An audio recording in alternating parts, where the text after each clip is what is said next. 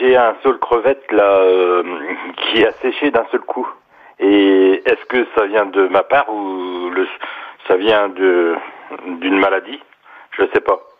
J'ai peut-être passé la débroussailleuse trop près de, du tronc ou voilà. Alors, un, coup de débroussailleuse sur un sol crevette, ça peut être effectivement euh, euh, mortel, hein, c'est clair, parce que le, la sève, elle circule, euh, donc les, les, sèves, parce que la sève montante, la sève descendante, elle circule vraiment juste derrière l'écorce, et si on abîme l'écorce sur toute la sur toute la circonférence, eh bien, on supprime la, le passage de sève, donc la plante meurt, et la, sur les sols crevettes, ils sont, ils sont greffés en général sur, des, sur un autre sol, et la, l'écorce des jeunes saules est très fragile. Donc ça peut être ça.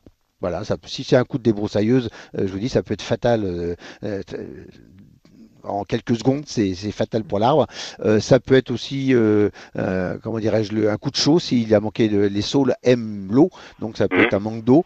et là aussi, ça peut être fatal parce qu'ils ont vraiment besoin d'eau et quand ils sont en manque, et ben. Mais vérifiez bien le, au tronc. Hein, vous, on voit bien hein, si, si, si vous, vous, avez une blessure qui fait tout le tour du tronc avec la débroussailleuse, c'est vous. Si c'est si la terre est sèche, c'est encore vous parce que c'est vous qui avez oublié d'arroser. Voilà. mais sinon, normalement, c'est un, petit arbuste qui est relativement résistant, mais c'est vrai que l'écorce est assez fragile et qu'ils ont vraiment, euh, comme tous les sols, ils ont besoin d'avoir un sol qui reste frais. Pas forcément mouillé, mais frais.